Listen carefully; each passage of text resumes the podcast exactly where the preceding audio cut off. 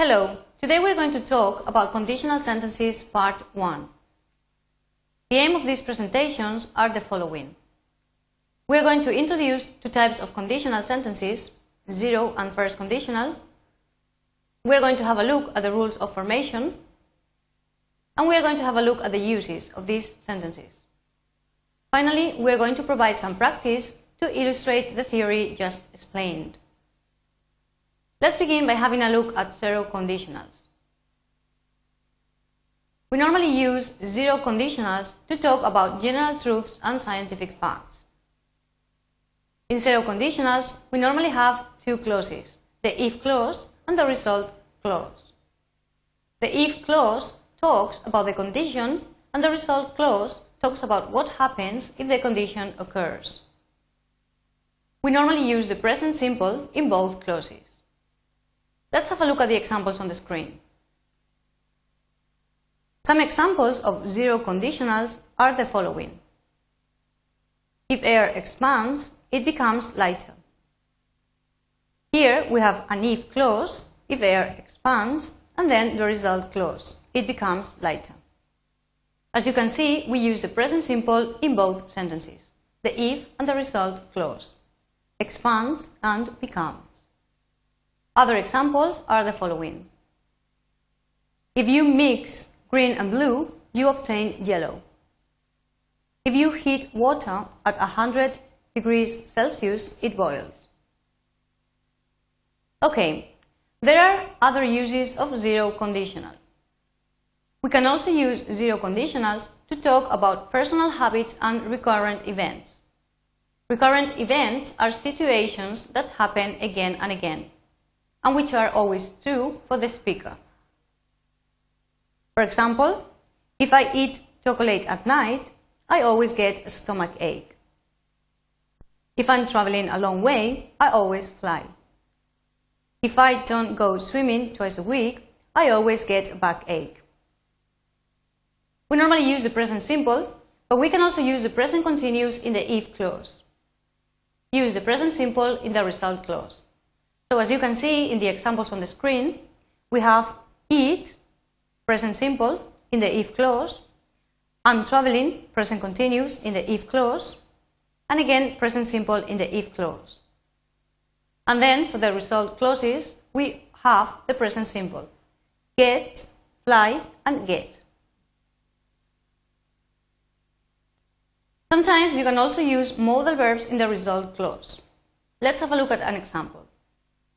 If you water the plants regularly, they can live longer than expected. Or the crops might become more resistant if we use the right pesticide.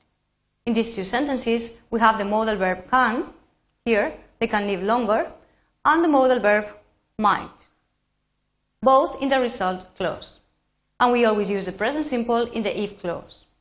Water and use. Now let's have a look at the first conditional. We normally use the first conditional to talk about what will happen under certain conditions in the future. In this case, the if clause states the condition, and the result clause states the result. Let's have a look at the example. If we reduce the emissions of greenhouse gases, the planet will be a healthier place to live. So in this case, we have the if clause, if we reduce and then the result clause. The planet will be a healthier place to live. Okay, you can begin conditional sentences with the if clause or with the result clause. The meaning is the same. Let's have a look. You can say, if we start using renewable energies, we will save resources. Or, we will save resources if we start using renewable energies. Just remember not to mix the verb tenses. This means that you always use the present simple in the if clause, if we start, and then you use the future with will in the result clause. Will save.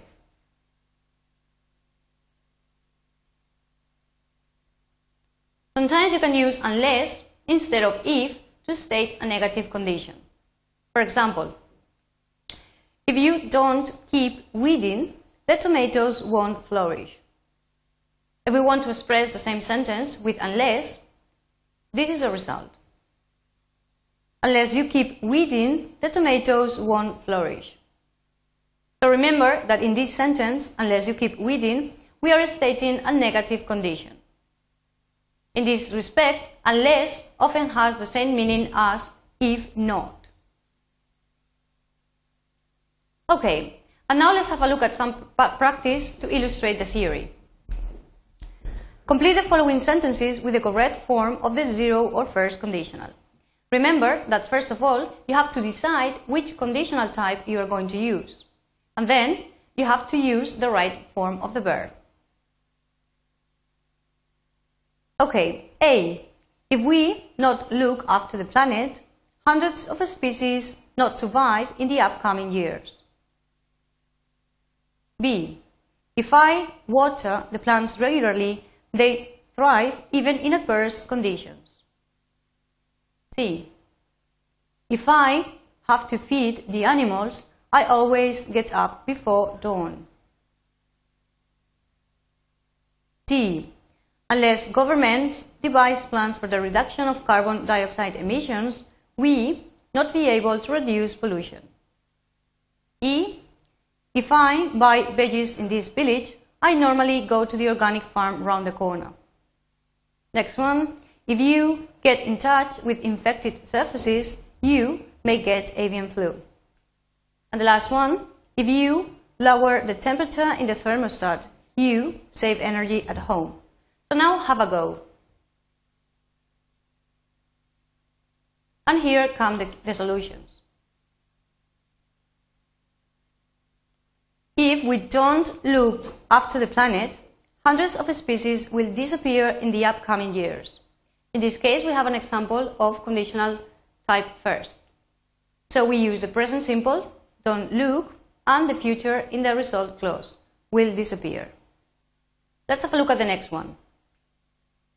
If I water the plants regularly, they will thrive even in adverse conditions. Again, this is an example of a first conditional with present and future. If I have to feed up the animals, I always get up before dawn. In this case, we have an example of a zero conditional. Uh, you, you could think that this is a habit of the speaker. This means that whenever he has to feed the animals, he always gets up before dawn. So remember, you use present simple and present simple, both in the if and the result clause. Let's have a look at the next one.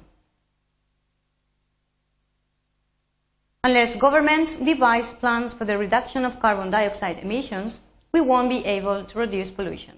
In this case, you have an example of a first conditional. This means that if the condition in the if clause occurs, this is the result. Okay, we will be able to reduce pollution. Next one, if I need to buy veggies in this village, I normally go to the organic farm around the corner. Again, this is an example of zero conditional. This is a recurrent event. So we use present simple and present simple in the if and result clause. Next one, if you get in touch with infected surfaces, you may get avian flu. In this case, we have an example of first conditional type with the use of a modal verb. May get in the result clause. And the last one, if you lower the temperature in the thermostat, you will save energy at home. This is another example of a first conditional type. And this is all for today. Thank you very much.